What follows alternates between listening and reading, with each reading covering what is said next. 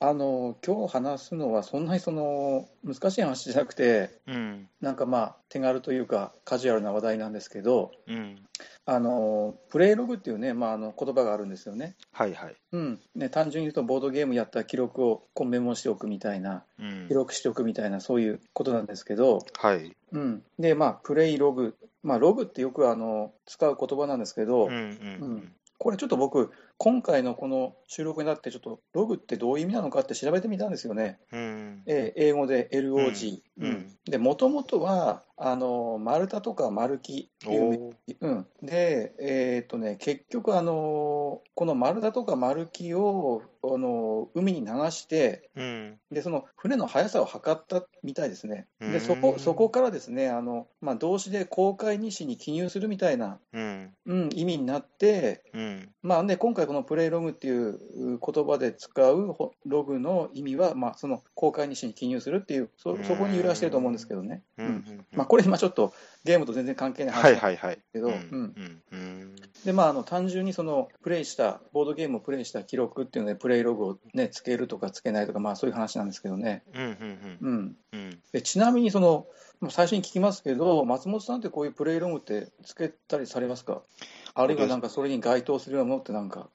最初の頃はうん、自宅会をしてた時とかははい、テーブルゲームインザワールド小野さんがボードゲームの得点表みたいなのをこう PDF ではい、あの公開されていたと思うんですけど、はい、それを、はいあのプリントして、自宅会でやったゲームと、はい、メンバーの名前と得点はとい順位っていうのをずっとこうつけてたうん時はあうっんたんですけど、えつけたところでなんか活用する気もないなっていうことに、はたと気えづいて、うんうんうんでもうそこからは一切何にもしてないですね、もうだからうんゲームの記録って言ったら、本当にゲーム中に、うんあのー携帯で写真を撮ってツイッターに上げる、もうそれぐらいですよね、記録といったら、うんうんうん本当に。ううんんはいであのそうですよね、いろんなその、ただその、プレイログって言っても、いろんなその記録の残し方があるあると思うんですよ。うんうんうんで、僕、どんなのがあるかなって、まあ、今回、ちょっといろいろ考えてみて、うんまずあの、まあ、一番あの手軽というか、あの馴染みやすいっていうのは、まあ、手帳とかメモ帳とか、あるいはまあは日いはい記みたいなもの、うんうんまあ、要するに紙の紙ですね、紙にまあペンで、うん一行で書くっていう、うん、うんで何を書くかっていうのは、まあ、その人それぞれで、うんまあ、あのじいついつ誰と何をとか、まあ、5W1H みたいな、うんまあ、感じになりますけど、うんまあ、そういうのを書い書書いたりするのかなっていうのはまあはい一つのね、ううんん、ノートとか手帳を持っはて来られる方はよく見ますね。あ本当に、見ます、見ます。うんうんうん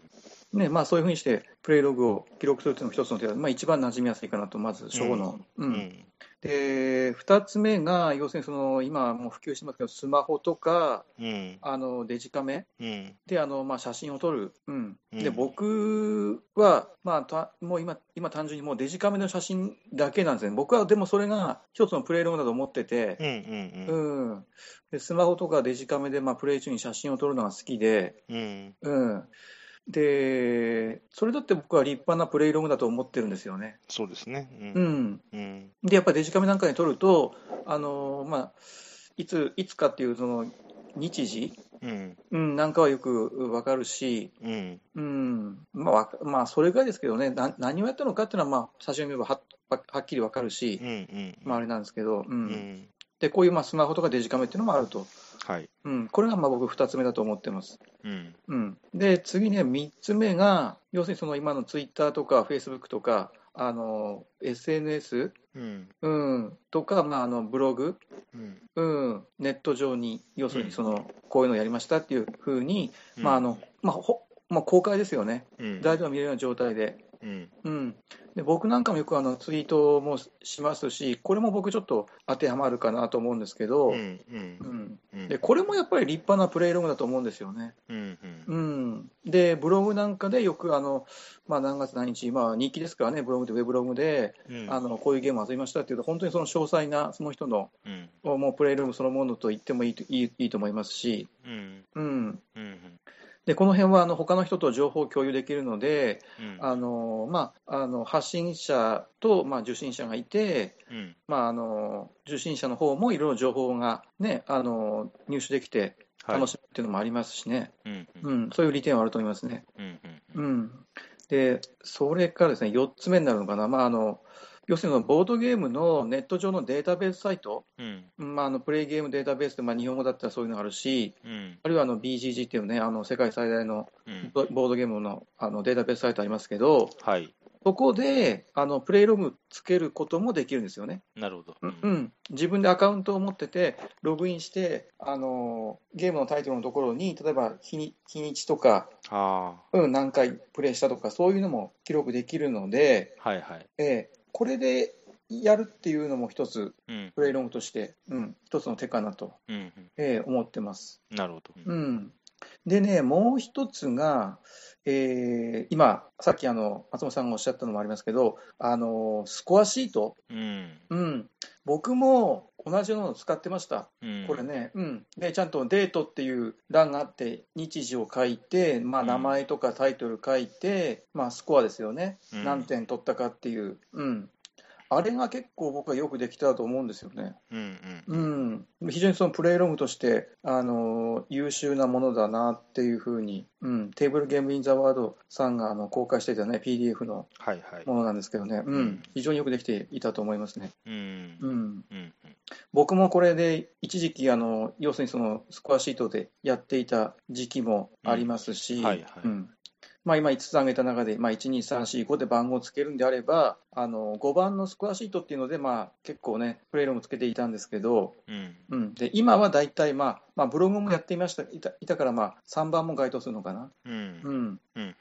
で、まあ、ちょっとブログは今もう本当に休業状態になってるんで、結構今もうデジカメとか、うん、あとはツイッター、スマホで撮った写真をすぐツイートで使って、うん、っていう感じになってますね。はいはいうん。うんで、こういうね、あの、プレイログつけるのな、何が、な、何がね、いいのっていう話なんだけど、うんうん。でね、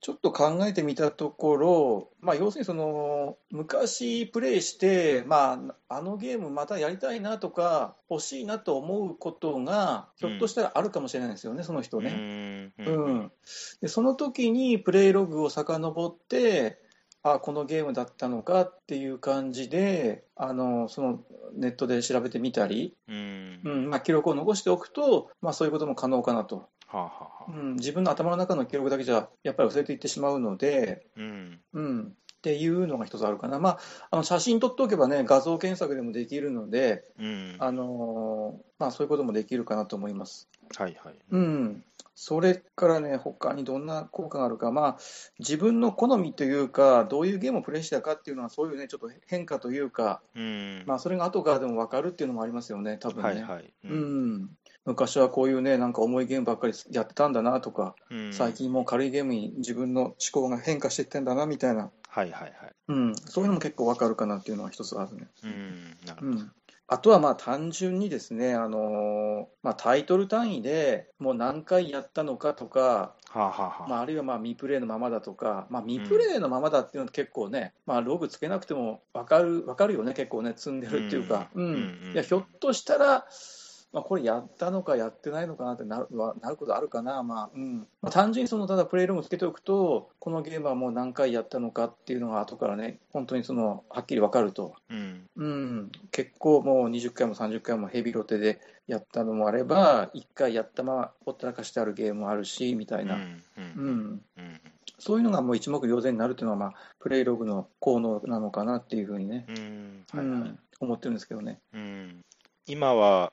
どういう媒体どういううもので残すかっていう今切り口ではい、でまた別の切り口だとどのレベルまで残すかっていう話もあってそうだね、うんありますね。あの何月何日に何のゲームをしただけの人もいれば、はい、えっとだな何点名前の人としたかとか、はい、はい。えーでなん誰が何点で誰が何点だったかっていうレベルとか、うんで、もっと言えば途中の展開ですよね、あのうん、こう 1, 1ラウンド目はこうしたけど、2ラウンド目はこうなって、うんぬんかんぬんっていうところとか、うん、そそういうそういううゲームのどういう細かいレベルまでつけてるかっていうううん、う分け方もあると思うんだよね。ううんん、うん本当に詳しくつけてる人とかは、うんえあちょっと待ってくださいっつってこうなんか調べて、ああ、このゲームは前に誰々さんと誰々さんとやって、その時は誰々さんが何十点差で勝ちましたねみたいなのをこうう、んあのそういうのをこう言ってくれる人もいますしね。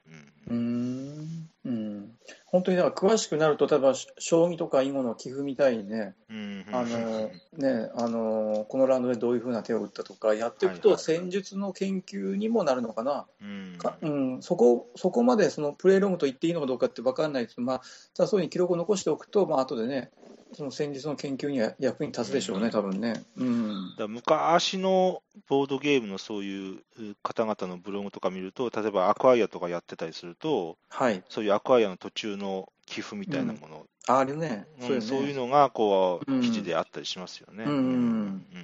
結構、アブストラクトっぽいゲームになると、寄付も取りやすいんですかね、やっぱりね、あまあそうでしょうねショックとかもそうだしね、ううんんうんまあそんな感じで、あのまあ、プレイログつける人もつけない人も、まあね、人それぞれでいいと思いますけどう、んうん、なんかこう、やっぱり自分のボードゲームライフの一つの、こうなんていうかな、ゆ豊かさをもたらしてくれるような、うんうん、気がするので、まあ、僕みたいにその簡単にそのデジカメで写真撮るとか、まあ、ツイツイートするとか、そんな手軽なものでもいいし、うん、あ多る分いは自その分、うん、うん、多分自分のボードゲームについて自分の興味がある点をだんだんこうつけていくようになっていく気がするんですよね。だから、うんうんうん、自分はあんまりいい正直、得点とか順位とか、あんまり、うんうーんあんまあなるほどりね興味がない方なので、うんなので、そういうあのログはだんだんこうつけずに、はい、それよりはどんなゲームをやったかっていう記録のつけ方にこうう、ん意識せずとも勝手にこうシフトしていってるところがあって、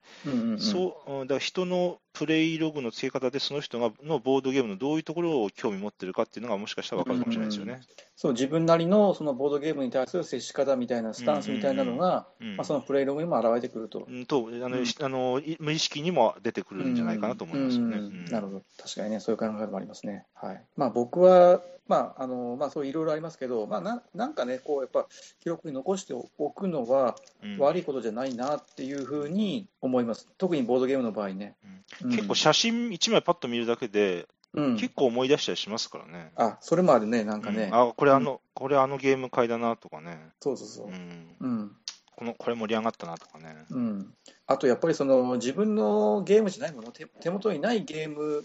の場合はやっぱりその写真とかうんプレイログでないと、もう他に記録がないっていうか自分の、ね、ゲーム棚にそのゲーム本体がないわけで、うんううんん、結構他人のゲームをやるのがメインの人はそういうふうに残しておくのもいいのかなと、確かに。ううんん、思いますね。はいうんじゃああの本題の方に入っていきたいんですけど、はい、はいえー、とじゃあ今日松本さんに5タイトル準備していただきました。えーはい、まずじゃあ最初に5タイトル紹介お願いします。はい。うんえー果てしなき世界、はい、魔法にかかったみたい、はい、アメリゴ、はい、スカルキング、はい、でストックマーケットの5つです。はい。えっと、じゃあ、どれからいきましょうか、まずは。はい、えー果てしなき世界からはい、はい、じゃあお行こ願ういしとま思す。います。はい、はい、えっ、と果てしなき世界、大聖堂果てしなき世界っていうまあ言い方もすると思うんですけど、大聖堂の続編って言われてるもんですけど、うん、えー基本情報としては、うん、えーミハイル・リーネックとシテファン・シュタドラあの、うん連名になってますね。うん、で、えっ、とコスモス。で、英語の題名はワールド・ウィズ・アウト・エンドというこうとです。ん、はい、えー2009年で2人から4人。うん、 12歳以上90分から120分ということです。はいうん、う、ん、うん、で、えーっと、いろいろお受賞歴も多少ありまして、2010年のドイツ年間ゲーム大賞にノミネートされてます。うん、それから2010年のドイツゲーム賞で3位ということです。はいえーレギークレーティングは3151票入って7.31です。うん、ボードゲームランク316位、ストラテジーゲームランク190位というところです。あのうん高い評価と言っていいと思います。そうですね、はい。えーで、えーこのゲームで挙げたいのは、えーうイベント、強いイベントカードが存在するってことと、うん、あ、と、えーアクション選択のメカニクスで、うん、えー目を見張るものが、面白いものがあるっていううん、ところですね。。はい、うん、で、えーと、どんなゲームかを簡単に言うと、はい、えーうーんとアクションカードをプレイして、はい。で、えー建物を建てるのに、建てるものを建てるのにこうこう、石とか木とかのリソースを払って建物を建てたり、あと、うんあのー途中からペストが流行ってくるんで、はい。えーそれを退治したりうん。して、得点を取ろうっていう、すごいざっくりとした説明なんですけど、うん。でまず一つ目のおやつは、イベントカードですね。はい。えっと、このゲームは、えーっとう1ラウンドで6回イベントカードが出ます。で、うん。かける4ラウンドなんで24枚ってことですけども、うんうんえーっとこのイベントカードが結構派手っていう印象を多分持ってる方が多いと思うんですよね。うん。で、えー結構ポジティブなものもあれば、かなりネガティブなものもあって、うん。えー例えばあーその得点源の一つであるそのペストの流行っていうものを、うんうんはい、もうペストのペストの退治っていうのはもうなしですみたいな、ちゃぶ台ひっくり返すみたいな、そんなイベントカードさえあってですね、うん。で、えーっとおそこら辺好き嫌いが分かれるところだと思うんですけど、うん。であるがゆえに事前に説明は必要なところかなと思うんですうが。ん。ただ個人的には、その強烈な理不尽ともいえるイベントをうん。受け入れて、その中でどんだけ頑張るかっていう楽しみ方ああ、はいはいはい。だろうなと思っているんですね。あうのん。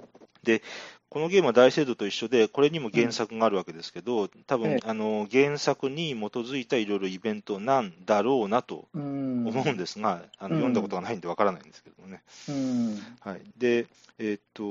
と、手番になったら、手番になったじゃないや、あとスタートプレイになったら、イベントカードをペロってめくって、はいイベントカードの処理をして、うん。で、その後そのイベントカードを、おうん。正方形のイベントカードなんですけど、はい。え4方向のいずれかにこう向き向き決まってないんで、こううん。いずれかの向きに置くんですよね、このイベントカードを。うん。うん。でそのイベントカードを置く置き方によって、うん。えー、とそれぞれのタップレイヤーにあなた麦あげます、あなたは、えーうん。王冠1枚あげますとか、そういううー置く向きによって、うん。タップレイヤーに当たるリソースが変わるっていうことと、うん。あとそのイベントそのイベントカードの置き方によって、うんあのうん。ボードの下側にすごろくみたいな、なんかこう、駒が進んでいくあのトラックがあるんですけど、はえーい。と、そこのトラックが何マス進むっていうのも、そのカードの置き方で決まってしまって、うんで例えば1マス進んで、えー、とむ麦もらいますとか、えーうんそういう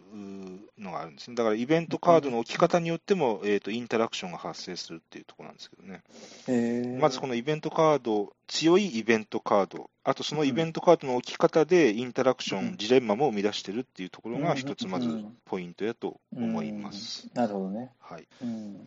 うん。はい、で、えー、と2つ目が、えーと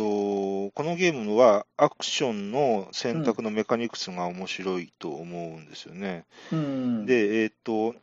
て12枚うん。アクションカードを持ってますと。うん。で、手番になったら、うん。自分がやりたいアクションカードを1枚プレイして、うん。でその時に同時に、うん。えーある1枚のアクションカードを同時に捨てなければいけないんですよね。うん。つまり、えー、と何か1アクションをすると同時に、うん。もうこのラウンドではまずやらないアクションを1個決めて、それを捨てなければならない。うん。で、うでん、 12枚で1枚うんアクションして1枚捨てる、1枚アクションして1枚捨てるっていうのを繰り返して、ちょうどえー6アクション。はいはいはい。で、で、きっちり1ラウンド終わるということなんですけど、うん。ここのアクションのまさに取捨選択がうん。非常に面白くて、まあうん辛い判断でもあるんですけど、うん。うん。えっと、ここがそんなにかっちりと似たメカニクスはないように思います。うんはい、うん。で、カードの中には、えっとうん直前にあなたが行ったアクションをもう一回行いますっていうカードもあったりしてですね、はあはあはあ。でこそれがこのカードの結構使い方が肝だったりするんですけど、うん。えっとそういうのもあって、ここのアクションのメカニクスの選択ってのは非常に面白いうん。ところだと思います。はうんい、でこのゲームは、えっとん1ラウンド終わるごとに、うん。えー麦を何個と、信仰心のトークンを何個と、うん。あとサイコロ振って出た目だけのお金を払わないと、とんでもないペナルティがつくっていうう、ん非常にまずいゲームなんですけど、うん。そういう強烈なイベントと非常に高く設定されているこの税金っていうか、この徴収イベントをなんとかかいくぐって、うんその中で少しできたこのアクションの隙間で、うんどんだけあなた得点取っていけますかっていうゲームだと思うんですうね。んで、そういう意味では、あのよくマゾゲー、マゾゲーっていう言葉があるんですけど、果てしなくき世界は随分なまずいゲームだなと、個人的には思っていますね。うんはい。これやっぱりその本当にそのイベントが強烈なんだけど、うん。まあ、どんなイベントが来るのかっていうのは、もう全く予想できないんだっけ全く予想で、あの、1ラウンドで出てくる、1ラウンドで出てくるイベントは、この中のどれかですっていうのは、一応、あの、なんていうんやろうん資料として渡せばわかると思うんですけど、あの、えラウンドごとに、えっと、うんイベントカードの山は決まってるんで、完全、はいあ完全ランダムではないので、えっ、と、ラウンド4ラウンドあるんですよね。うん、で、1ラウンドごとに6つのイベントが発生すると。そうそうそう、うん。うん、で、その、その結局、うじゃあ1ラウンドのイベントの山札みたいなのがあって、あって、うんあってそこをオープンにすることで、じゃあ最初の6分の1のイベントはこれ、6分の2のイベントはこれっていうふうになってくるねそうですねうんとそのイベントの1ラウンドあたりのイベントカードの山札っていうのは全部で何枚ある ?6 枚じゃないんだ。 6枚じゃないです、 6枚じゃないんだ。うんちょっと何枚かって言われると、今、思い出せないですけあーなるど、ほどうんまあ6枚ではないです。そこの枚数そこの枚数であれですよね、どど大体ちょっと偶発性が結構変わってきますね、じゃあね、うん 10, 10枚ぐらいあったと思うんですけどね。あー確かなるほどうん、はい。 10枚ぐらい山札があって、そこから今回は6枚っていう、うん。うーん確かに僕もこれ、イベントが強烈だった印象があって、うん。なんかその、いきなり来るから、うん。うん、うん対処できないじゃんみたいな、ちょっと備えておくことができないみたいなところがあったのが、うん。うん、結構あの、この前作の大聖堂は本当にしっかりとした、かっちりしたなんかワーカープレイスメントで、うん。うん。うん、あのプレイヤーのスキル、運要素も低いし、うん。うん、プレイヤーのスキルが結構勝敗に直結するような、あうんの競技性の高いタイトルだと思ってて、うん。うん、で僕、これも期待してやったら、意外にその辺の、なんていうか、先行き見えない将来の大きさが、結構僕にはガツンときたものうで、ん。ううんん。でだ大聖堂とどうしてもやっぱり比べてしまうもんで、うん。うん、そこがちょっとね、なんか、えー、こうなるのかみたいな感じではあったんだけど、だまあ別ゲーですよね。あん別まゲ続ーですね続続編って言わん方がいいと思うんね。言わん方がいいですねうんで今、僕あの、松本さんの確かに今の話聞いたら、だいぶちょっと分かってきたっていうか、確かにそういうことなんだね、まあ、結局あの、それはそれで十分ありですよね、イベントね、ううんんそれにだからに抗うかってことだよね。うんだから、すあの、そういうゲームだっていうのを事前に説明は必要だと思うし、あの、うん個人的には、あうーん、各ラウンドごとでどんなイベントが起こるかっていうサマリーは、うん、全然配っててもいいと思います、ね確かこれはもう、ルールブックに明記されていたと思うし、うん、メビウス役の和訳にもついていたとついてますね。思います、そうですよね、ううんんだからこのラウンドで大体こういうイベントが発生してますと、大まかなうんあの全体像みたいなのが出るね、そこから何が出るかっていうのはまあ分かんないですけど、当然ね。まあ、って言っても対処は、うん完璧に対処するのは難しいんまだあけ難ど、しいよね。ただこのゲーム、何回かやってて思うのは、うん。あの非常に憎たらしいなと思うのは、うんあの完全にこう潰れて打ちひしがれることにはならないんですよね。おおなるあほど。のなんとか頑張れば、あのうん払うもん払って、うんちょこっと得点取れるぐらいまでは頑張れるんですね、ここそのが、辺のセーフティーネットはちゃんとあるんだ、じゃあ。これが本当に、全くないわけじゃなくてあのなんていうか、いやらしいとこで、もうつおう潰さん潰すんなら潰してくれよと思うんだ けど、あのななんかギリギリ生かされてる、このバランスうが、うんんあの辛い人は辛いと思うんですけど、結構それが原作の小説なんかもそういう感じなのかね、もう本うん当逆ちょっとね、これまた読む逆読むとね、また違ってうん分かってくるんでしょうけどね。う、うんんあとあのアクションカードはまあじゃあじゃあ全部で12枚あって、うんこれはまあ全プレイヤー共通のものってこ共とだ通よでね。すね。んそうですね。うんうん、面白いメカニクスですよね、うん、あの非常にシンプルなんだけど、めちゃくちゃ面白いですと思う、面白いですねうんう、ん、1回アクション選択して、1回アクションを廃棄するんですね、うん、その時にね、うん、これを6回繰り返すんだよね。うん、うーんでまたイベントであの、ランダムで隣の人からイベンこのアクションカードを引かれるだとか、はい。あのまあ、最初に今回やるロクラアクションをあなた全部決めちゃいなさいとか、まあ、そういう理不尽なイベントがいろいろあるんで、あおお起こるか起こる可能性があるんで、はい。あのただまあ、それを、そこをなんとかぐっとこらえてですね、うん。あの頑張るっていうところですね。うん気になるのはあの、どうなんですか、このゲームに強い人、弱い人って出てくる、要するにそのススキルというか、経験みたいなのが、うんうん、やっぱり経験積んだ人が強くなるんあのですかね。ー本当にだこうな大好きで何十回ってやっとれる方に聞くと、うん、もう勝つ人は毎回勝つそうですね。ああ、そうなんだ、うん、もうこれだけのそのイベントのランダム性があってもってことね、うんじゃあ。で、うん、このイベントは全員に適用されるイベントだから、うん、うんうん、運要素っあて言だっから俺、そこても気になもっ、たんですよね、だからそのイベントがあるプレイヤーにとってはすごくいいし、あるプレイヤーにとってはすごく悪いみたいな、そういうのはあんまりない,、ないんですか、じゃあああ、いや、でもイベントによってイベントによっては、イイベントによってああったあー、らでもうん、あのなんか、えっとね、なんかいや、医学賞を持ってる人は何点もらうとかうんうんあって、うんうんやった、医学賞俺持ってるぜみたいな、うん、なそんかうそうそうそうそそう。う、うん、そこを受け入れられるかどうかっていう気もするよね、もうそこ、本当に運だよね。うんだけども、あのうーん、勝つ人は勝つし、負ける人は負けるらしいんですよねう。んあその辺が面白いですね、どううんどういうことなんだろうな、その辺がな。うんうんうんうんだそもうそこ、それは受け入れて、その中での立ち回り方かな。うんうんあということはやっぱりうんもちろんイベントを全部分かってるから、どんなイベントが来て,、来てもいいようにリスクあのマネジメントをするっていうのもあるでしょうけどね。ううんんうんまあ、今の松本さんの話を聞いてて、僕はがぜんこのゲームまたやりたくなりましたけ ど、うんう、んまあ、でも、まあまあ、イベント、非常に理不尽なイベントがあるっていうのは、本当に言っあの事前にそうです言っね、とかないと、えええーみたいなことになる恐れはありますうんね。ううんんでもう一個だけ、えっと、イベントカードの配置で、このいろんなリソースが決まるっていう、ここは、はえっいと、リーグオブシックスにも似たメカニクスがあるっていうのを、ちょっとうん一個言っておきたいですね。なるほどリあのリングオブシックスもありますよね。うんうんうんうんはいはいそんなところですね。はい。はい、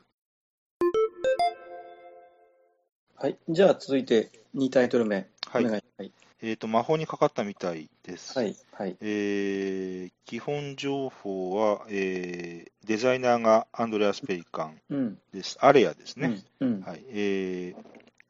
2008年です。うん3人から5人、ベストは、ギークは5人となってますが、まあ、確かに人数表が面白いと思いますね。うん救済以上45分といううんうんところです。うんで、えー、といろいろ受賞してまして、うんえー2008年のドイツ年間ゲーム大賞にノミネート、うんドイツゲーム賞9位、うんアラカルトゲームアラカルトのカードゲーム賞では2位といろいろ受賞歴があります。うん3056票投票されていて、7 7.06というこうとです。んうんうんボードゲームランク461位、ストラテジーゲームランク285位、ファミリーゲームランクでは100位以内71位ということです。うん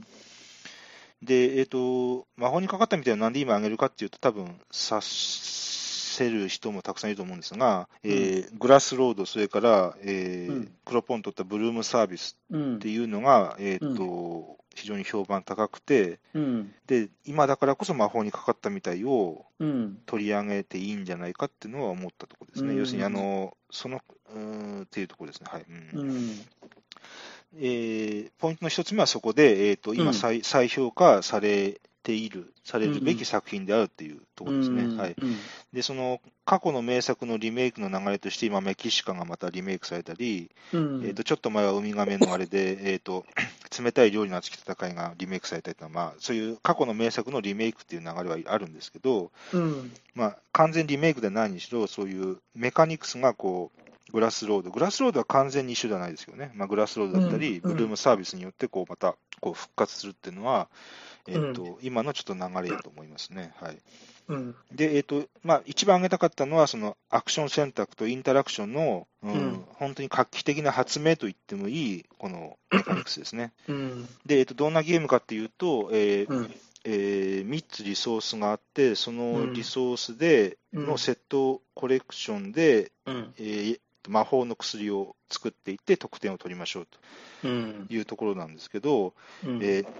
そのアクションの選択が面白いと。えっ、と、それぞれの、まず配られたカードから、うん。えっ、と、今回えうらんやりたいアクションの5枚のカードをまずその中選抜して選ぶんですね。はい。で、5枚選びましたと。うん。そしたら、えっ、と、まず、う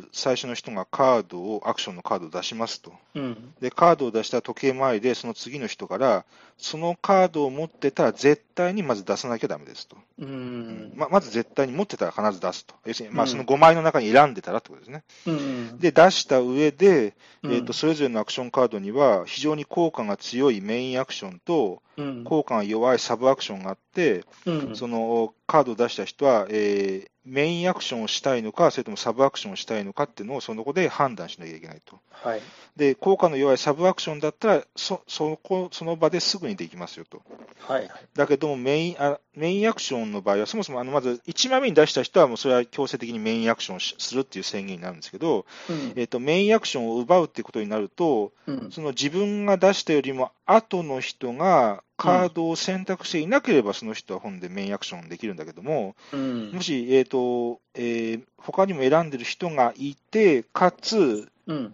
えっとメインアクションを奪いますって言われてしまうと、うんもうその人はそのアクション、アクション、1アクションが丸々できないまま終わってしまうと。カード1枚うん損してしまうと。はい。うんなので、えっと、うんみんなとうん被らないようなアクションをすればいいんだけれども、うんただみんなと被るって言ってもいろいろ順番のあやでできる場合もあるし、うんここの、ええっと、うんアクションの選択と、それからインタラクション。インタラクションって、えっと、ここでは要するに、あの、他プレイヤーがはい。行った行動選択によって自分自身のうん行動がに影響を及ぼす行動が制限されるっていう意味でインタラクションって言葉を使ったんですけど、うんえそのそういうインタラクションを発生させる装置として非常に素晴らしいうん発明だと思うんですよね。ううんん、アクシそのアクションができるかできないかっていう制限だったり、うんあと、おこういう順番で自分はアクションしようと思っていても、うんスタピの人が、えーうん自分は最後にしようと思っていたアクションカードを出されたら、もうんうそれを先にしなきゃいけないですよね。うんそういうアクションの順番の影響だったり、うんあと、お自分の上茶の人が今何をしたいかっていうことによっても変わってくるし、うんここのお読み合いのおあやが、うんやっぱりすごいと思いますね。うんだからこそ、グラスロード、ブルームサービスっていうふうに、またこう、あのえーメカニクスが使われたゲームがこういう出てきてるんだなとうん思うところですね。うはいんうんやっぱりこのゲームはそこのアクション選択のねうんメカニクスがやっぱりあれですよね、うん、なんかそのバッティング的なようなトリックテイクでいうマストフォロうんー的なような、 うんでそのどちらでもないようなうん全く新しいアクション選択のシステムが、ねねうん強気と弱気っていうのかなそのメインとサブっていう、うん確かにマストフォローっていう言い方をね、する人もいますよね。ううんん、だから結構癖があるけど、うんまあ、一回、ね、ルール熟知して習熟すれば、まあ、完成度高いので、うんまあ、何度もやりたくなるような、うんであの、他人が持ってるお金だったり、リソースははい全部公開なので、うん例えば周りの人間がお金何も持ってなかったら、はいえーお金を払って、えーはい薬瓶を買う、薬瓶はあの1個1点なんですけど、うんお金を払って薬瓶を買うっていうカードをメイン、うん1枚目でボンって出したとしても、うんまあ、まずみんなはお金持ってないから選んでないんだろうから、うん、これは通せるなだとかうっん、ていう、そこですよね。うんうん、あと、いやー、サブのアクションで、うーん、控えめにしとくかなーっつって、じゃあ、サブアクションしますって言って、うん、いざ次の人は、いや、持ってませんみたいな、ええー、みたいな、うんだったらメインアクションするんだったな、みたいなとうこんろとか、うん、ただ、よくできてるのは、メインアクションを取った人は、次のカードの1枚目を出さなきゃいけないんですよね。うん、で、このカードは、は、うんで、このカードは1枚目っていうのは、まあ、うーん、なかなかアクションをできない可能性が非常に高い仕組みなわけで、うん、うん、だから、うんまあ、考え方によっては、そういう1枚目になった時用の捨てるカードをちょっと仕込んどくみたいな、まあ、そういう考え方もあるんですけど、うん、そこら辺もあったりして、いろいろこう考えていくと、あの面白いですね。なるほどね。うん、まあ、情報公開が結局、各プレイヤーの立場を表していて、うん、でそこからもカード選択考えなさいみたいな、そこの面白さですよね。ううんん、シンプルで、その45分、表記45分で終わる収束性の中で、本当にそのカードのそのメカニクスですよね、動うん動きというか、カードのね、アクティビティで、だけでもうそのゲームを成り立たせてるっていうのは、面白さが感じられるっていうのは、やっぱりそのメカメインのメカニクスがよくできてる証拠だと思うよねう。んううんん、だからそうですね、発明って言ってもいいかなうとん思いますね。うんううんんなるほどね。アリアの中箱ですね、確か。はい。うんはいまた手に入りやすい方だと思うんでうんで、で例えば、ブルームサービスをやってみて、うん、それで面白いと思った人は、うん、それの元となったこれをやってみたらまた面白いと思うんですね。うん、なるほどね。はい、えーじゃあ3本目お願いします。はい、えっ、と、はアメリ号ですね。はい。えーこのポッドキャストは結構フェルトのゲームを取り上げる方多いんですけど、はい。これもフェルトですね。えーデザイナーシュテファン・フェルトで、はい。えー2013年、うん2年前ですね。うん。え2人から4人、10歳以上うん90分ということです。うん。はい。えーフェルトなんで、ギークの評価は非常に高くてですね、うん。えー2647票入ってて7.51というとこうろです。ん。えー7.5以上ありますね。うん。ボードゲームランク237位、ストラテジーゲームランク131位ということで、えーっと、うんお日本語版も出てますよね。うん。割と最近出たのかな、日本語版はね。ですまあね。 2年前。はいうん。うん。はい、アメリゴは、えーはい2つあって、1つ目は、うん。えーうんフェールドの特徴であるうん。アクションうん。のお分割っていうところをちょっと触れたいと思います。で、うん。えーで2つ目は、えーうんキューブタワーっていうランダマイズ装置についてですね。うんはいうん。えーっと、アメリゴは、えー船を島につけて、その船に小屋を建てて、はい。でそこからこう陣取りをしていって、得点を取りましょうと。うん。で、えーと、途中で海賊とか出てくるんで、それにも対応しながらうん。行きましょうと。うん。で、えーというところですね。で、うん。えーフェルドの特徴っていろいろあるんですけど、今回挙げたいのが、うんえーアクションを細かく分割して、うん。で、各パーツにこうはめ込んでいるっていうフェルドのこのスキームうん。について。ですね。うんで。アメリゴではそれが顕著に見て取れて、うん。何かっていうと、うんあの、えーその陣取りのために島からた置くタイルをうん。ストックから取って使えるようにしますっていうアクションと、はい。そのつそのタイルを島に置きますっていうアクションがわざわざ別になってるってところですよね。ああ、はいはうい。ん、こんなあのデザイナーがデザイナーだったらこんなもん1個にすりゃいいようなものを、うん。あ、のアクティブにするっていうのに1アクションあって、うん。でまたそれと別でタイそのタイルを置くっていうんでまた別のアクションにしてると。うん。で、これは別にアメリゴに限ったことではなくて、ブルゴーニュでも、はい。タイルをはい。自分のボードのあのタイル置き場に置きますっていうアクションと、うん。でそれと別にその置き場にあるうんタイルをこのお地図っていうかマップに配置しますっていうアクションが別だったじゃないですか。はいはいはい。っていうのがあって、で、ええ。そのフェルドの特徴として、うん。うんアクションの細かい分割うん。っていうのは1個あるかなと思うんですよね。あのうーん。えー、とストックからタイル取って、それをボードに置きますってやりゃいいようなものを、うんうんうんそれ、をいいワンクッションを置いて、うんアクション数を増やして、うん、でそのそれぞれのアクションに対するうインターフェースをどうするかっていう作り方をしてるっていうところですよね。うんああ、なるほどね。っていうのが、えー、とフェうルんであのこのアメリゴのここなんかは、フェルドうのん。このと非常に典型的なうん。ところやと思いますね。うんでなんでこんなことしてるのかっていうのは分かんないところはありますけど、うん。うーんと要するに運要素をゲームゲーム、ゲーム内で運要素を減らすっていうことと,、うん。えーと、ただ運要素を減らしたら、うん。アブストラクトになって最適感が見えちゃうんで、でそれだと困るんで、うん。うん運用数を減らして、でも最適解がパッとすぐには見えないようにするにはどうしたらいいだろうかっていうのは、ゲーマーズゲームを作る時の一つ命題だと勝手に思ってるんですけど、うんうん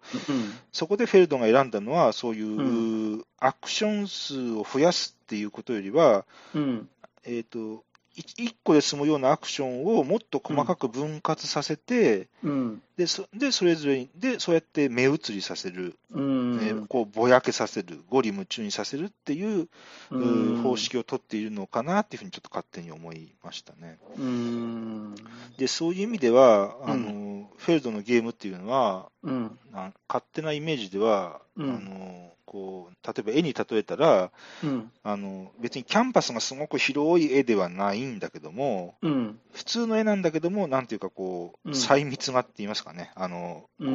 ん書き込みが細かいと言いますか、うんあの細かいところにまで要素を入れているっていいう、なんかそういうイメージが勝手にあるんですよねフェルトにしては。フうんェルトとしてはうんとにかくそうやって細分割細分割は細かい分割ってことですけどそういう細分割したアクションを、うんこう配置して、でそれぞれうんそのアクションに対して、今回のゲームではどうプレイヤーにアクセスさせるかっていうインターフェースを毎回考えていると、それがトライアヌスであれば、えっとマンガラであり、うんえーえー今回のアメリゴであればキューブタワーであり、うんボラボラであればダイスプレイスメントでありっていううんとこだと思いますね。うんはいなるほどね。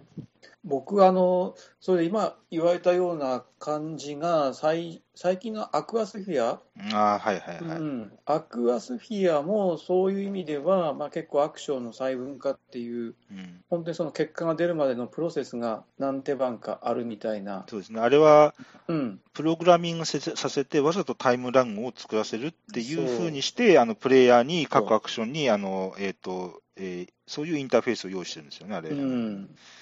ら今回はどういうインターフェースにしようかなっていうので、いろいろ考えてるデザイナーかなっていう見方もできるかなと思うんですけどね。うん、僕、それでね、僕が一回ちらっと思ったのは、あのー要するに、1回でやらぬやらずに、2回、3回の手順を踏むっていうことで、うん結局、その他のプレイヤーに、なんていうか、その猶予を与えるっていうか、うんうんまあ、あのこのプレイヤーは先々こういうことがしたいこういうことを狙っているっていうのを結構周りのプレイヤーに分からせることではいはい。他のプレイヤーの動きがまたそこで変わってくるみたいなその辺のインタラクションもう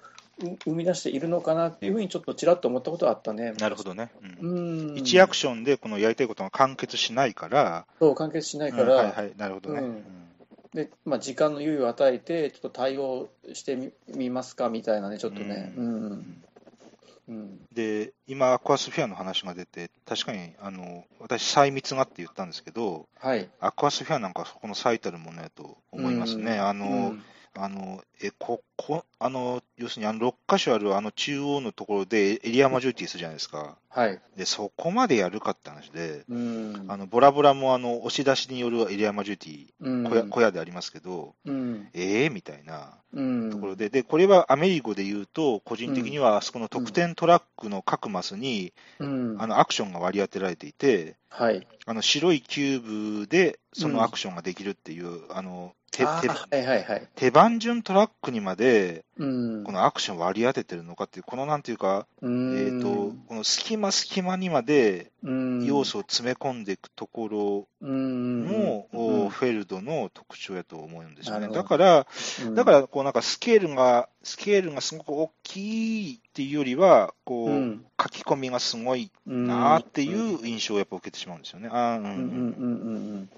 他のデザイナーはやらないですよね、なるほどね。うーんうんそこにもで大きいうんそこにもう一要素って感大じ。きいううんん、大きい絵で情報量を多くするか、小さい絵を書き込むことで情報量を多くするかっていう、うんまあ、そのそこは大きく違いますよね、うん全そくこは、構成がね。もっと言えばローゼンベルグとそこは違うと思うんですよね。うん、なるほど。うんはい。で、はいえーっと、もう一個、えーアメリカはキューブタワーですで、うんうんえーキューブタワーは何ですかっていうと、おうーんえー例えばあー赤のキューブを、あうん全部で確か7個あったと思うんですけど、うん赤のキューブをこうキューブタワーにガシャガシャっと入れますと。はいそ。したら、ポロポロポロポロってこう出てきて、まあ、赤のキューブたくさん入れたんで、まあ、赤のキューブが4個とか5とか、こう、ポロポロポロってまあ出てくるんですけど、うん。あの、それにこう、途中で引っかかってる黒とか緑とかも、まあ、出てくる、ポロポロポロってこう出てくることがあるんですよね。うん。うんで、これで何が決まるかっていうと、一番出て、たくさん出た、あーキューブの数が、えーみんなができるアクションポイントになると。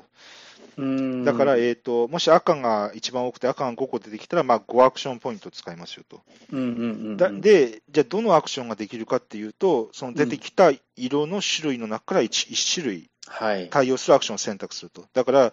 例えば赤がポロポロポロって5個出てきて、あと、うん黄色と緑と黒がちょぼちょぼちょぼってこう出てきたら、うん一応アクションの選択肢としては4つあるんですよね。赤とはい黄色と黒と緑と。はい。うん、あのそれは、かそれは1個 ,1 個だけ出てきたからって言って1アクションポイントではなくて、はい。アクションポイントとしてはもうみんな5個できると。っうん。ていう、ここですよね。うん。で、えっ、と、キューブタワーって言ったらバレンシュタイン将軍ってことなんですけど、うん。あれとはまた違う機能かなと思います。将軍バレンシュタインは、あれ戦闘で使ってるわけですよね。うん。あの、戦闘でジャジャジャって言って、どっちが勝ったみたいな話なんですけど、うん。それとまた違ってて、えっ、と、うんフェルドはキューブタワーを何に使用したかっていうと、うん。そ、のアクションポイント数っていうもののランダム性と、うん。今回どれとどれとどのアクションを選べるかっていうアクションの選択肢の数っていうもののランダム性をこのキューブタワーによって生み出してるっていうなるほとど。ころで、うんなるほどな、こういうふうに使ってきたかっていううん。ところがありますね。うん。で、えっと、キューブタワーはダイス何が違うっていうところですけど、うん。えっと、ダイスっていうのは1回目振ったのと2回目振ったのと、そのそれぞれの出目に対して、えっと、相関関係は基本ないわけですよね。それぞれ独立に確からしい、それぞれ独立に6分の1ずつ確からしいわけで、だから6の目が10回ぐらい連続で出ても、次は6が出ないとは限らないわけですよね、ダイスってうのは。ん。うん。で、それと比べると、キューブタワーっていうランダマイズ装置っていうのは、うん。えっ、と、1回目にドサって赤を入れても、赤がちょちょって出てこなかったら、まあ、赤が中にたくさん溜まってるわけで、うん。まあ、確率ではないかもしれんけど、まあ、うんあの、き期待値的にというか、まあ、次に赤うが、次は何かの表紙で赤がたくさん出るかもしれないっていうことです。だからうん、 1回目の事象により2回目の確率に変化が起こるわけで、はい。そこはダイスと大きく違うところで、うん。まあ、要するに少し先の未来がある程度予測できるかどうかっていうまあところなんですけど、うん。まあ、そこがダイスとは大きく違うランダマイズ装置やなと思うんですよね、キューブタうワーん。っていうのは。うん。まあえっと実はこれ、それをカードにしたのが、えっとデッキ構築だっていう見方もあるとは思うんですうけど、うんん。でまあえっとフェルドはキューブタワーによってそういうをそういう使い方をしていて、これはなんていうか、うん、キューブタワーにして全う然ん正解だと思うし、なるほどなとうん、感心したところだなとうん。思いましたね。そうですね。はいはいランダマイザーってまあいろいろあって、うんうーん、まあこれだけでも長い 話そうなテーマなんですけうどん、そうですね。うん、確かに今おっしゃったようにそうですよね。ダイスロールの場合は本当に一回一回が完結してるよね。リセットされますよね、一、回一回うねん、。そうですね。うん。で、キューブタワーの場合は、期待値というか確率が確かにこう累積されていくイメージだよね、だんだんね。少しずつね、なんかいそろういろ。う。なんですよね。うんんでそういう意味でよくできてますよね。うんそうだよね。うんで、単純じゃないよね。あの、今のそのバレンシュタインと同じ構造なんだけど、うんやることも一緒なんだけど、結果の解釈は違うんだよね、全くね。そうですね、だからそういうふうに使ってきたとこが、うん。うんフェルドなりの、うんうん、結局あれ、構造的に中の、要するに構造的には一緒なんだよね、結局ね、多分多分そうですね。多分ね、うまあそんなに大く。きくは違わないよね、多分ねそうですね、ううんん、まあ一部は引っかかって出てこないし、一部、うんね、一部は出てくるっていう、そこの凸凹の形状まで一緒かどうかちょっとわかんないですけど、、まあ、そこの細かい話はまあ置いといてうんうん、まあ大まかに考えると一緒なんだけど、うん全くその同じものを使いつつ解釈が全く違うっていうのがまあ面白いですよね。フェルトらしいのはね、うんちょっとねなんかひねくれたっていうかちょっとひねった感じ、うんちょっと、うん、次元がちょっと上っていうか、うんだ、から将軍バレンシュタインでキューブタワーっていうこの画期的なものができて、うん、じゃあその後フォロワーがいたかっていうと、うん、いなかっったような気がするんですが、うんいたら申し訳ないので,、で、そこでやっぱりフェルドがうん、こう手をつけて、でもちゃんとこう、またフェルドフェルドなりの使い方をこううんちゃんと提示してるところが、うーん、すごいですよね。でこれがなんか無理やりくっつけてきたってわけじゃなくて、やっぱりそこうなんのですよ。アメリカのこのゲームのね、あのあれでよく合ってますよね、やっぱりうんうね。うんんこれでないないといけないみたいな、そんなしっくりきてる感触はあるし、ううんん、だから、毎回入れたキューブの色しか出ないことも、まあ、確率的には当然あるんだけれども、うんう、んまあまあ、うんそうはちゃんと起こらないようになってて、うん、ででそこであのさっき言ったあの、要するに白のキューブっていうのは、うん、そのプレイヤーの手番順のところにあるアクションができるじゃないですか。うん、だから、うん、ちゃんとあそこでもこういう、えーと、プレイヤー間の違いっていう揺らぎも作っているんですようね。ん、僕、最近ちょっと思うんだけど、あの逆転性っていうのかな、そのセッションの、まあ、要するにあの勝者と敗者が途中で決まってしまううんと、まあ、その後は消化試合になるので、うんずっとその誰が勝つかわからないっていう、その逆転性っていうのが大事だと思ってるんですよね。うんううんん、逆転性の全くないゲームは面白くないと思うんですよ。うんうんでだからといってこうなんか最初のリードがずっと結局さい最後のラウンドであの結局買ったものに、ね、あのいっちゃうんじゃ最初のリードが全然無駄になっちゃうそれはそれで面白くないのではい。その辺が難しいんだけどその辺とあの要するにそのラランダマイザう。ー、うんん、乱数あーのはあ装はあ置はあっていうのはかなり密接に絡み合ってる気がして、なるほど。うんうん、うんうんで僕、アメリカも非常に高い逆転性のあるゲームだと思ってて、それがこのキューブタワーのよくできたランダム性に起因しているのかなっていうふうにもちょっとね、うん思ったりもしてるんですよね。うんはいはいはい。うんあの可能性にかけることができるんですよね、だからね、うんこのキューブを入れて、出てくれば勝てるっていう、うん、その確率が残ってると、うんなうん、そだか辺ら今なんか、なんか一色ポロってこう一個出てきて、う、うんん、でも今やんなくても、後でもう一回できるかもしれんなとあか、ねうん、そこの、なんかちょっとかけてみるとこですよね。そう、このゲームはそこあるよね、ジレンマがね。うムんで、、一応全部のキューブの個数は明確に分かってるんで、うん、だから7個全部出てれば、絶対に出てこないっていう、まあそこのもう論理論理的にちゃんと分かってるわけで。ああそれは論理的に明白ですね。ううんんはい。まあ、あのアメリカはすごく箱が大きいので、結そうなん構です、よ圧縮しようがないですからね。ね、持ち運びが大変ですけど、うんまあ、またまたこれよくできたゲームだと思いますね、フェルトの。うんうんはい、うんうん面白いですね。はいうんえーじゃあ次、4タイトル目いきますか。はい、4タイトル目は軽くはいいきます、えースカルキングです。はい。えースカルキングはあー、うんブレント・ベックですね、うんはいえーシュミット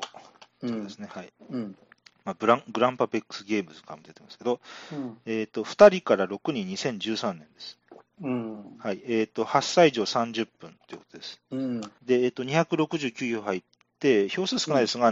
7.03ということで、7うんを超えています。はいうんえースカルキングは、えーうん1点だけですけど、要するに既存のゲームをうんどうカジュアル化するかっていう話ですね。うんえーっと、スカルキングっていうのは、あの基本ウィザードです。で、うんえーえートリックテイクですよね。最初は手札1枚で始まって、うんで、えーっと、だんだん枚数が増えていくと。で、うんえーっと、手札を配られて何トリック取れるかっていうのを先に予想して、予想がビンゴしていれば得点もらえるよというんううんうんところですね。で、ここまではウィザードと一緒で、うんだから、えっと、スカルキングが全く一から新しいゲームをこれ創作したのかって言われると、うんなかなかそうですと断言できないところではあるんですけど、うんただ、スカルキングはそこうのんチューニングのさじ加減が、うんなんか奇跡的なほどに素晴らしいうんものであるっていうふうに思ってます。うんはいで、えっと、まず、逆基本的にはよりカジュアルに、より敷居を低くして、よりパーティーゲームよりにウィザードをチューニングしてるんですよね。うんまず、えっと、切り札っていうものを固定しましたと。うん黒いカードが絶対切り札ですっていうふうに、まず、うんえー切り札というものを固定しましたと。はいそれから、えっと、ウィザードは15ラウンドもあるんだけども、ちょっと冗長だってことで、10ラウンドにしてますと。うんで、またこの10ラウンドっていうのがちょうど、一番盛り上がるぐらいで、ちょうど終わっうて、んうん時間的にもちょうどいいんですよね。うん。で、あと、ウィザードは順番に何トリックというかビットするんだけども、うんえっ、と、もうさ、めんどくせっつんで、えっ、うとん、よう、ほう、ほうっつって一緒に握って、同時ビットですよね。はい。うん。それから、えっ、と、ウィザードはそんなに特殊カードがなくて、いっちゃん強いカードといっちゃん弱いカードぐらいですけども、うんえっと、うスカルキングはもうちょっとおう強いカードの方にいろいろと海賊だとか、はい。スカルキングだとか、スカルキングより強い、えーマーメイドやったっけな、うん。だとか、そういううん三三すくみの強いカードを作って、うんえーえーより逆転性の高い、より盛り上がる、よりパーティーゲーム寄りにしてるっていうところなんですけうど、んここがあー、下手すると、うん。うーん、とっちらかりそうになるところを、うん。うん、いい感じでこう、うんより盛り上がるチューニングになってる気がしててですね、うんそこが、うん、すごいと思うんですよね。で、いや、トリックテイクって初めてですっていう人でも、うん、うん。これ、最初の1、2、3ラウンドぐらいまでは、正直、あの、なんていうか、あの、スーパーマリオの1の1みたいなもんで、うん。あの、あの、あ、こういう動きをするんだねっていうのが分る。かるんで、あのトリックテイクが初めてだっていう人も、だんだんこう慣れていける感じになっててですね、はい。でそういうオーヘル系っていうか、トリック数を予想するっていうトリックテイクで、決してそのなんか、ゲームのジャンル的には、決してうんすごく低い敷居のもんではないんですけども、うん。なんかわけわからんって置いていかれてる感は、あの初めての人でも低くなるようにちゃんとなってて、うん。で、こう、冗長なところもなく、ちょうど手札10枚の最後で、うん。ドーンと終わるっていうところがですね、うん。なんか、すすいろんなこうチューニングした結果がうまいこと組み合わさってうん。できてるうん。ゲームだというふうに思いますね。はい、なるほどね。でだ古典古典になりつつある一つって言ってもあんま言い過ぎじゃないような気がします。うん。はい、うん、やっぱりウィザードはちょっとあの、まあ、15ラウンドですかね、今の説明だとね、うんちょっと長いし、うんまあ、あのあんまりその華やかさもない し、うん、そういう意味でちょっと、まあ、クラシックというか、うんちょっと古いというか、クラシカルというか、う、うんんでそれそれからもう何年も経って、いろんなゲーム、面白いゲームもたくさん出てきたし、うんちょっと、まあ、いろいろやりやりましょうっていう感じで、まあ、カラフルなゲームになってますよね、スカルキングはね、もう今の時代に合うような。うでんそのそのちょっと派手な感じが、うん、あのカードのちょっとバタ臭いあの絵柄と合ってて、ううんんあのそれもまあいいなと思うんですよね、あのこうんものとしてもね。うんうんトリックテイクとそれで特殊効果っていう、まあ、特殊効果って言っていいのかどうか分からないですけど、あんまり相性は良くないような気はするんだけど、うんまあ、このゲームに関しては、まあ、本当に僕の中ではギリギリ OK みたいな、ちょっとそのいろんなキャラクターの能力というか、3組のね、ちょっとごちゃっとした感じが、ままああ、そなそそこのギリギリ感ですね。ううんん、あんまりなんかね、たくさん盛り込むとう、んなんか、なんていうかな、あの、うん、ボリュームがいっぱいで、ちょっと本格的な、なんていうか、ゲーマーズゲームになっちゃうんで、うんあれなんですけど、うん、だからそううまく成功してるよね、だからその辺の味付けが結構、逆に間口を広めるというか、うんこのゲームの魅力になってて、ううんん、多くの人を、ね、プレイに入らせるっていうか、ううんん、だからそういうあの、やっぱりトリックスを予想するトリックテイクってのは本当に面白いうん、一、つとかだと思うんですけど、うん、それのこの初めてやるっていうので、このスカルキングっていうのは、うんあ、の全然おすすめやし、うんいいと思うんですよね。そうだよねうん。本当にそのシンプルなトランプだけのトライトリックテイクトラ、トランプを使ったね、カードゲームで使ったトリックテイクだと、ちょっとね、逆にその間口が狭いっていうか、うんなかなかこう誘いにくいみたいな初心者をうんうん、でこういう海賊とかあのスカルキングとかマーメイドみたいないろんなキャラクターがいると、逆に、あのーこうなんかこう、ね、ゲームに魅力を感じるみたいなちょっとあまり知らない人も、うんそういうテイストというかフレーバーがね。うんそうですね。うんで、で切り札も、あのう切り札っつったって分かんないわけですよね、あの特に初めて聞く人なんかで、何切り札って話なんで、で要するに、まあ、あの他の赤とか黄色のカードよりも、この黒のカードっていうのはちょっと強いんですよっていうふうに説明すればいいわけで、うん、だけど海賊とか出たら負けますよとか、うん、あと黒黒のカードは黒っていう色だから、うん、最初に黒がリードされたら、黒持ってたら出さなきゃいけませんよっていう、うんそこを体験すれば、うんそのその切り札を狩るっていうのもちゃんと、うんあの分かるわけで。うんまあ、その辺がね、だんだんこう手札が増えていくことで、単純にそのチュートリアルも兼ねてるみたいなね、ところありますよね。ううんん、いや本当そう思うんですよね、うんうん逆転性もありますしね、うんうんまあ、あんまりトリックテイクやったことない人、どっから始めるかっていうのも一つのテーマとしてあると思いますけど、まあ、これからやってみるのも一つの手かもしれませんね、それうねん。あのうん一つ候補やと思いますうね、んはい、はい。じゃあ最後、5タイトル目。はい、お願いえしっ、ますと、まあ、有名な作品ばっかりでうん。で、最後にちょっとひねくれて1個入れたんですけど、うん。えーストックマーケットというゲームです。うんはいはい。これはですね、えーはまず、うーギークではデザイナーはアンクレジットってなって名前がわからないですね、うん。えーパブリッシャー、ジョルダン・ゲームズっていうところですけども、うん他には特にゲームは登録されてないです。うん。えーパブリッシュとは2987年です。うん。えーだから28年前かな。はい、うん。で、2人から6人です。うん、で、えっ、と、ベストですけど、やっぱ5人以上は欲しいなというのがおー思はいい。ます、個人的には。はい。うん。えっ、と、12歳以上90分です。うんえーで、52票しか入ってないんですけど、うん。ただ一応6.82というレーティングです。うんうんうん。あの6.5以上あるっていうのは、あのまあ、少なくともそんなつまんないゲームではないよっていう一つ、うん。少佐かなと思ってたりしうます。んうん。えーっとで、ストックマーケットはちょっとどんなゲームかを簡単に言いますと、株ゲームですね。はい。で、えーっと6つ会社があります。はい。で、えーっとまず最初に手手札で10枚、ぜ各プレイヤーに10枚ずつ配られますと、カードが。はい。で、このカードは何が書いてあるかっていうと、はいえーっと A っていう会社は株価が1ポンド上がるよとか、うん。 B っていう会社は株価が0.5ポンド下がるよとか、そういう情報が書いてありますと。うん。で、えーっと手番になったら、株を、うん1社の株を買うか、1社の株を売るか、あと,、うんえーっとちょっとアクションカードがあるんで、アクションカードを使うかっていうその3択です。うんで、これ、を、えーっと3周する。だから1人3アクションする。たただただそれだけです。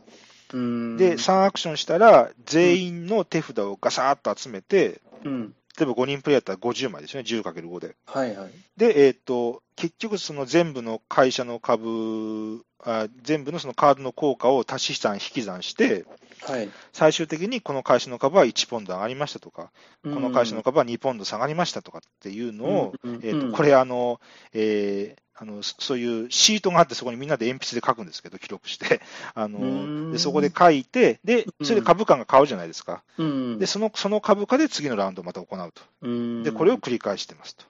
んで、えっと、特に何ラウンドって実は決まってなくてですね、本当は12ラウンドぐらいなんですけど、12ラウンドもやったらこれすごい長いんで、うんあの、大体1ラウンド15分をめどに何ラウンドにするか、最初で皆さんに決めましょうっていうゲームなんですけど、まあ、大体、そうですね4ラ、は4ラウンドは短いと思うんで、まあ、8ラウンドぐらいやったらいいんじゃないんでしょうかって感じなんですけど、まあ、それでお金が高い人の勝ちと、お金が多い人の勝ちとうんいうことです。うんはい。で、えっと、まあ、1987年ということで、レガシーゲームって言われるものの一つだと思います。で、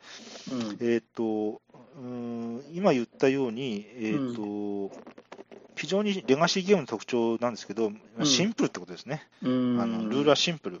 です。そうですね。で、うんインタラクションも、もう、うんあの読み合いだけですね、だから、うんえーっと自分が、えーっとマイナス1ポンドっていう情報を持ってたとしても、うんあの他のプレイヤーがすんげえ株をバカ買いしたときに、うんえーこれ、なんかすごい株価、実は上がるのかな、上がるっていう情報を持ってるから、彼はああいう行動をしたんだな、みたいなね。うんで、じゃあちょっと買っとこうかな、みたいな。もううんもうだあの自分の持ってる情報っていうのは5人だったら5分の1しかないわけで、うんもうあとは相手のアクションからうんもう読み飛ぶしかないですよ。うんうんで、そこの、こういう非常に単純な分かりやすいインタラクション。インタラクションじゃないな、えっ、と、よ読み合いのシンプルさっていうところですね。うはいんあと、おーおーうん、はい。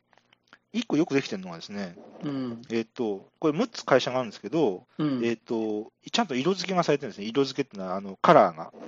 うんうんえっ、と、例えば A っていう会社は、はい。あのその株価の変動のカードが少ないんですよ、枚数が。うーん。で、あの上がり下がりもプラス1ポンドとかマイナス0.5ポンドって上がり下がりすごい少ないんですね。だから、うんうんうん、なかなか上がり下がりしないし、えっとねうんねね値上げの、値上げ、値下がりの幅も少ないと。うん、で、で正反対にあある会社は、うん、えっと、その株価の変動のカードがすんごいたくさんあるんですよ、山札の中に。うんうんうん、でしかも、えっうとんじょプラス3ポンドからうん、マイナス3ポンドまですごい幅があるんですね。うん、で要するに乱乱高下する会社なんですよね。うんうんうん、要するに各かそういう各会社ごとにちゃんとおーそういううー、ね、値上がり幅、値下がり幅のちゃんとカラーをつけてるんですよね。うこん、こはあの古いゲームながら、うん、一個よくできてる実はところだと思うんですよね。うんああ、なるほどなっていう感じで。うんうんうん、だから手堅くこの会社でこう儲けながらこっちで勝負するみたいなことですね。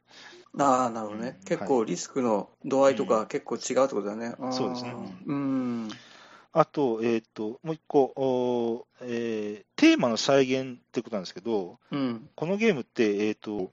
1株あたり、うん、えっ、と、0.5ポンドうん、まあ、最低価格なんですけど、うんえっとゲーム中は1000株単位で買うんですよ。うん、で、えっと0.5ポンドで1000株だから500ポンドですね。うん、で、このゲームのあで用意されてるお札の最小単位って500ポンドなんで、まあ、それで一応、ついつまが合ってるんですけど、うん、あの正直、処理は煩雑ですよ、あのめんどくさい。うん、めんどくさいい、んですけど、やっぱりあの何々の会社2000株買いますとか、よそういう会話になるんで、あのうんうんなんていうか、プレイフィールはいいんですよね、あの雰囲気は非常にリアルなんですよ。なるほどね、うんはい、で、まあ、ここも結構あの大事っちゃ実は大事なところでうん、あのさこの株株テーマのボードゲームの変遷っていうのは1個あると思ってるんですけど、うん、あのだんだんこの1株とか2株とかうん、 1株を1金とか2金とかあのなんていうか要するにだんだん抽象化されてってるところが1個あると思うんですよね株テーマのボードゲームって、うん、うん、今の今の株のゲームで1000株とかうん、 1株あたり0.5ポンドとかあんまないと思うんですよね。うん、うあん、のうん、うん、結局こういうことでしょっていう抽象化をみんな今してると思うんですけど、株テーマのボードゲームって。うん、で、まあ、そういうのにあって、やっぱうんこういうレガシーな株ゲームは、うん、あの逆に新鮮に移るとか一個あると思うんですね。あのプあープレイアビリティはちょっと置いといて。うん、はい、ただ、ちょっといいとこばか、いいいいとこばかじゃなくて、あのやっぱりレガシーゲームなんで、まずイベントカードがちょっとあるんですけど、あうのんとんでもないのがいろいろあります。うあんの、あの株の値下がり、株の、えー、と上下を全部無視しますとか、なんかわけのわからんイベントカードとかあったりして、うんまあ、そういうのはあの抜いてやりなさいみたいな話なんですけど、うん、そういうのがあったりとか、あと、うんあのセーフティーネットは全然ないですね。あのうん、一人あの株で大儲けした人は、そのお金使ってどんどん株買い占めるんで、もう独走するとあんま止められないですよ。うんうんうん、でそこはあのレガシーゲームが持ってるあの、うん、ネガティブなところなんですけど、うん、あの、なえー株ゲームが好きな人は、うん、あの、一回はやってみられたらどうかなと思いますね。なかなかあの、ああ、の、立ってる機会もなんか少ないと思うんですけど、うん、逆にこういう株のゲテーマがあんまり好みじゃない人は、うん、えーこんなゲームもあるんですかっていう程度でいいと思います。うん、なるほどね。うん、まあ、株ゲームっていうのは、どのゲーム、どのゲームもそうなんですけど、要するに、どの株が上がるのか、どの株が下がるのかっていう、すべての情報をすべてのプレイヤーが知ってたらゲームにならないわけですよね。はい、そうですね。そその情報の一部分ずつを各プレイヤーが持っていて、のであとは読み読み読むっていうのが、大体の株ゲームのまあ一つの根底のあれだと思うんですよ。でそこのこの情報の持ち方をどうするかっていうので、みんないろいろ工夫してて、ので例えば大勝負だったら、あと共有の手札にするとかっていう今話になるんですけど、うんでこのストックマーケットは、もう単純に、えー、と全情報のうん、プレイヤー人数分の1分だけ持ってて、うん、で、あ、とは相手のプレイヤーのアクションから読み読み合い読み合いましょうという、うん、ただ、、ここの読み合いが結構株のテーマと実は合っていたりして、う、うんうんんだから、うんまあ、めちゃくちゃ面白いゲームですってあの進めるわけじゃないんですけど、うん、あのレガシーなゲームなりのうん、独特の味わいはあるとうん、。思いますす。うん。はい、以上ですね。あんまりちょっとどんなゲームなのか僕は全然知らないので今話聞いてて思ったんですけど、うんまあ、株ゲームの一つの原点っていうかあれですよね、まあ、古き良きファミリー株ゲームっていう感じがちょっとしますね。まあ、そうですね。うん、そのイベントがきついっていうのも結局、ね、ランダム性が強いっていうのも、まあ、ファミリー寄りだなっていう気もするし、うんうんで、やっぱりその株ゲームって本当にどんどん洗練されてきたんだなっていう、あそうなんですよ、うん、だからこういうゲームやると分かるんですよね、ううんんうん、本当にどんどんやっぱり洗練されてきてるんだな、もだからまたストックパイル、私やってないんですけど、う。うん、またこういうストックパイルとか最新の株ゲームをやった上で、うん、またこういうゲームを見つめ直すと、またいろいろ面白いとじ思ゃうんですよねね、。うん、あの非常にゲームとして魅力的だよね、ボードゲームと株ってものすごくうんうん、そのテーマがね、うん相性がいいよね、すそごくのね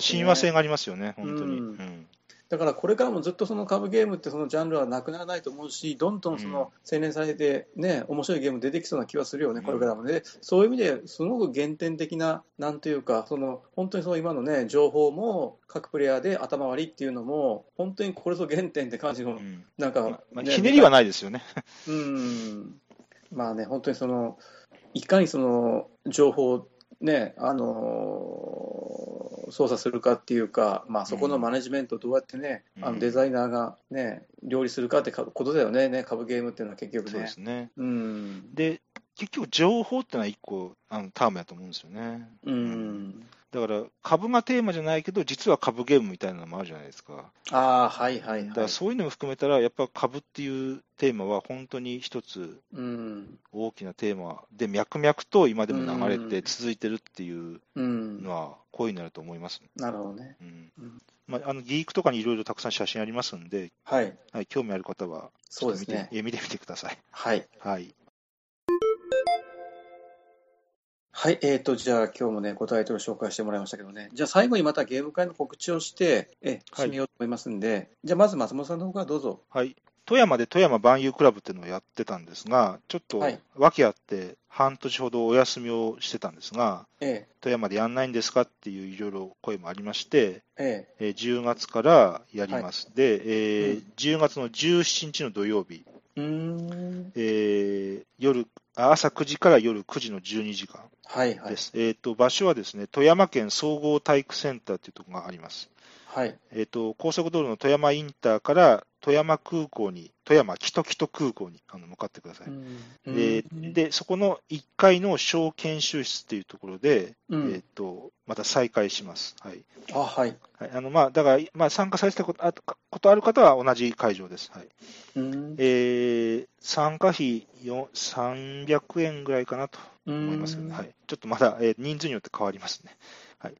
会場は何空港の近くなの富山の。空港の近くです。あーじゃあ、え、飛行機の離着陸とかしてるんですかすぐ近くで。すぐ近くでしてます。あ、やってるんだ。じゃあうん、あだからたまに音は聞こえます。はいあ、飛び出す音とか聞こえるんです聞こえますごいね。はいあ、そうなんだ。はいはいはい。まあ、あのただ、そんな頻繁に離着陸はしないんで、ああのプレーに支障が出ることはないんで、そこは大丈夫です。あのはいおー逆に飛行機好きな、うん、逆に飛行機好きな方は、あのうん。逆にいいんじゃないでしょうかね。なんかみ見えたりするんですか、あ会全もう全然見えます。すぐすぐ近く滑走路なんで。えーあうんそうなんだ、すごいね。あので、えっ、と、駐車場はもう何百台という広い駐車場無料でありますんで、あのはいそこは、あそこは心配しなくて大丈夫です。で、こあのインターチェンジの近くなんで、うん、えっ、と、車のアクセスでは非常に利便性の高いところだと思いますう。ん、 10月17日です。お願いします。はい。で、私の方もじゃあい言いますかね、あの、ちょっとね、まだ未定なんですけど、うん。まあ、一応10月11日はい。をちょっと考えてた、この日があの福井県内でもう一つゲーム会がうんあ。って、もうはいそちらはもう決定しているので、うん。まあ、僕も当初この日で考えていたのですけど、ちょっと今迷っているところです。まあ、はい一はい応告知しておくと、まあ、10月11日の日曜日、はい。えあの僕のお主催しているエチボ、エチボボードゲームの会というね、えーいつものやつです。はい。うん、午前9時から午後9時半まで、えーはい参加費は200円。はい。福井県越前市広瀬町のワークステップ広瀬という公共施設をお借りしてやっておりますので、えはい。またご興味のある方、ぜひいらしてください。途中入退場自由ですんでね、えもうごお気楽に来ていただければと思います。はい。はい。はい。じゃあ、ということで、えまあ、こんなところで、じゃあ今日も終わはい。りたいと思うんですけど、えはい。はい、今日もじゃあ長々とどうも、じゃあお疲れ様でした。あはい。失礼します。はい。えどうもお疲れ様でした。失礼しおま疲すれ。様でした。はい。